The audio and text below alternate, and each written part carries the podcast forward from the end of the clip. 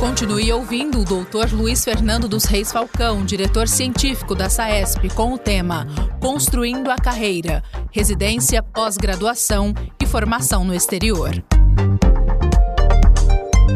O que, que você precisa ter para fazer pós-graduação?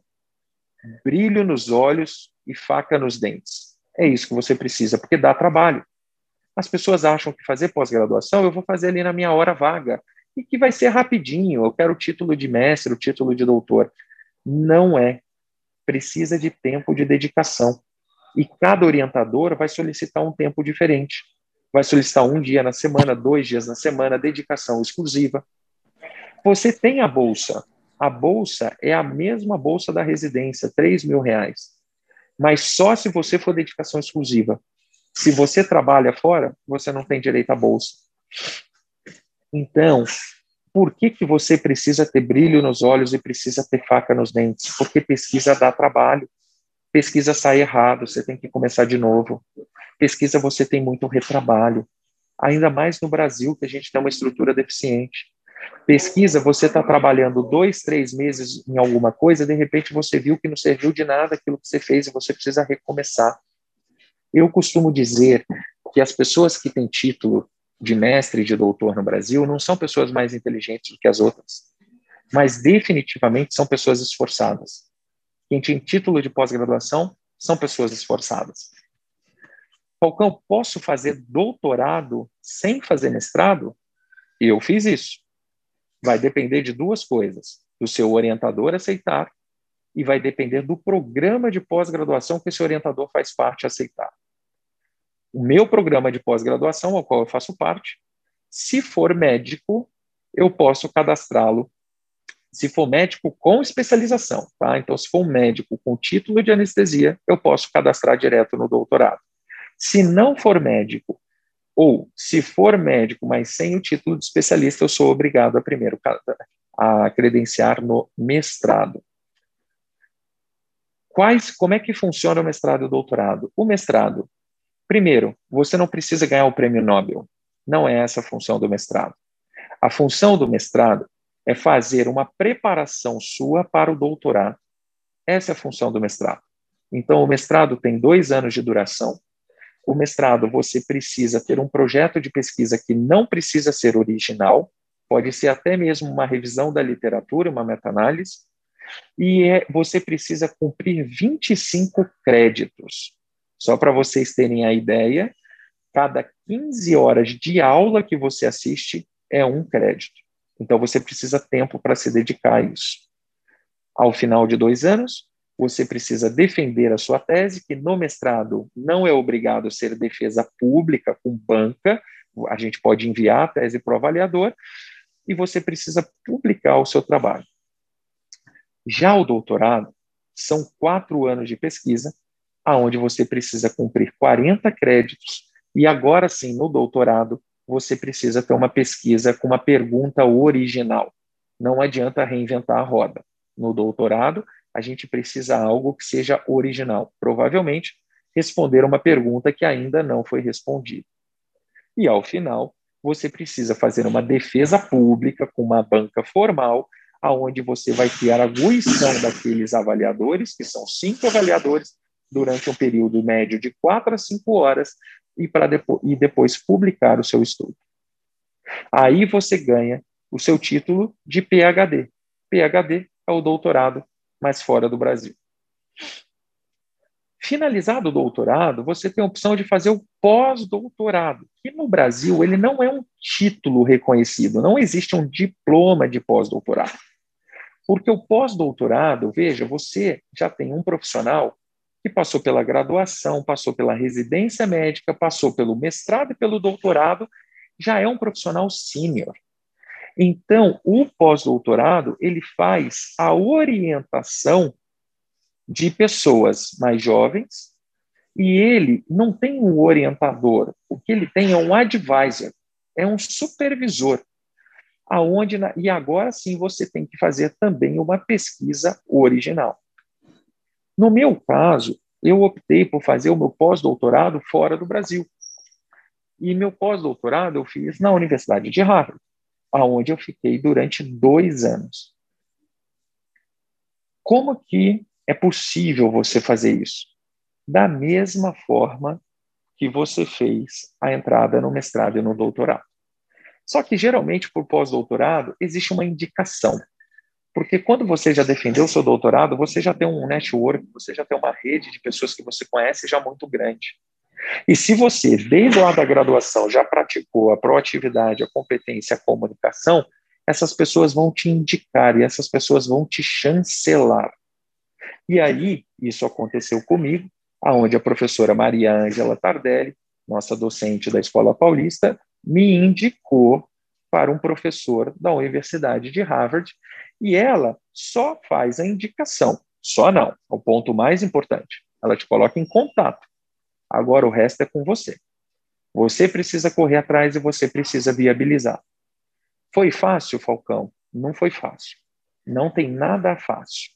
Para vocês terem ideia, eu casei e fui para os Estados Unidos. Eu tinha um mês de casado. Eu casei e não fui morar junto porque eu fui morar fora.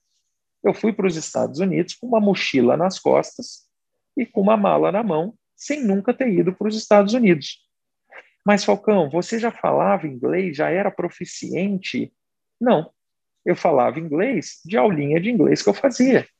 Eu não, não, não era proficiente dessa forma inglês. Mas como que você fez? Pessoal, como que eu fiz? Como qualquer um faria, errando, passando dificuldade. No primeiro ano, se comunicando pouco, evitando falar por telefone, porque eu tinha dificuldade de línguas, só que isso foi, foram dois anos difíceis, não foram dois anos fáceis. Não foi dois anos viajando nos Estados Unidos de ano sabático. Só que valeu a pena? Indiscutivelmente valeu a pena. Primeiro, pela experiência de vida que você tem. Segundo, pela experiência profissional que você tem de romper barreiras. E a partir desse momento, você descobre que o mundo ele é muito maior do que as fronteiras do Brasil. E terceiro, que a conexão e o networking que você faz com pessoas ao redor do mundo abre portas, abre portas. Mas Falcão, quando você foi, você foi pensando, foi as pessoas te apoiaram? Não. As pessoas tinham perguntavam sempre quando eu falava que eu ia para os Estados Unidos, as pessoas falavam: "Mas por quê?" A maioria. Para que você vai fazer isso? Alguns me apoiaram em muitos. Dr. Ginter, que está aqui, que a gente já trabalhava junto, me apoiou muito. Minha família, meus professores na Escola Paulista, que já mais velhos e que já conheciam a, a vida, a parte da carreira acadêmica, me orientaram muito aí. Mas a grande maioria fala, mas por que, que você vai? Você vai ganhar mais por isso? Você vai ficar dois anos sem ganhar nada, gastando tudo que você tem. Eu vendi meu carro, eu gastei tudo que eu tinha. Voltei para o Brasil em 2014 sem nada, absolutamente nada. Eu até brinco que eu voltei em 2014 para o Brasil, eu fui morar na minha sogra, porque eu não tinha dinheiro para pagar o aluguel. Então, as pessoas perguntavam, mas por que, que você vai? Para que, que você vai? Você vai ganhar mais por causa disso? Gente, não tem certo e não tem errado. É só você ser consistente com as suas escolhas. E a minha escolha foi ser, foi me aperfeiçoar na minha carreira profissional. Então fui, fiquei dois anos e hoje eu posso falar olhando para trás, depois que eu voltei, de, já tem sete anos que eu voltei, valeu a pena? Valeu muito a pena. Você faria tudo de novo? Eu faria tudo de novo. Você me recomenda fazer isso? Não tenho dúvidas que eu te recomendo fazer isso. Mas vocês que estão nessa fase agora e que precisam se programar durante ainda a graduação. Porque fazer isso depois de velho é mais difícil. Os colegas fazem, mas quando você tem filho, está casado, estabelecido, trabalhando, ganhando seu salário, tendo as suas contas para pagar com um determinado padrão de vida, é muito difícil.